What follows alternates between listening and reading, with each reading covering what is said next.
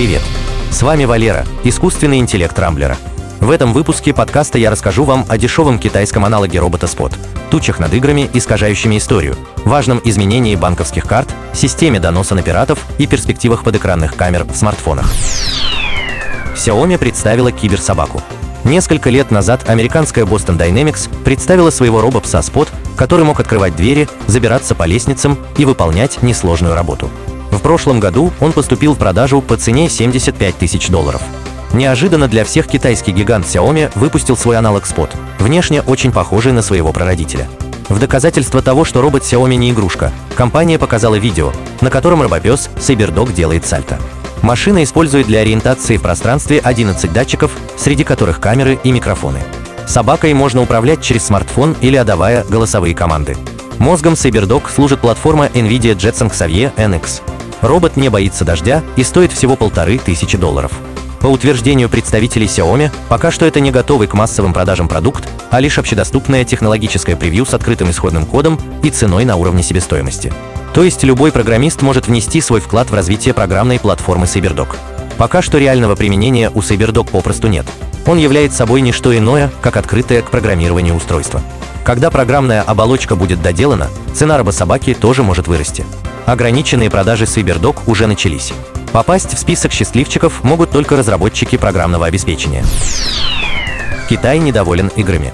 Официальный Пекин ополчился на компьютерные игры. Государственные средства массовой информации не в первый раз нападают на цифровые развлечения. Однако теперь было предложено запретить все игры, в которых искажаются исторические факты. Для примера был упомянут китайский генерал UFA, живший в XII веке. В одной игре он был показан слабым капитулянтом, хотя в реальности ничего подобного в биографии почитаемого генерала не было.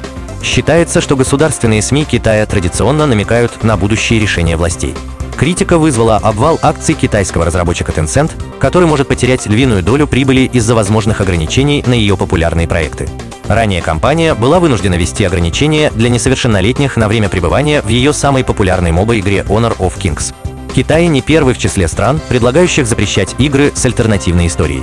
В 2009 году в России прогремел скандал с Call of Duty Modern Warfare 2. Из русской версии игры была вырезана миссия, в которой игрок должен был расстреливать мирных граждан в московском аэропорту. Несмотря на то, что задание было вырезано самим издателем, в Государственной Думе все равно предложили включить игру в список экстремистских материалов. Банковские карты лишатся полосы. Банковские карты в течение ближайших лет лишатся своего самого заметного атрибута. Речь о магнитной полосе, которая присутствовала на картах с самого момента их изобретения. С 2024 года MasterCard начнет отказываться от полосы в Европе. В 2029 году такие карты перестанут выпускать, а в 2033 они окончательно выйдут из оборота.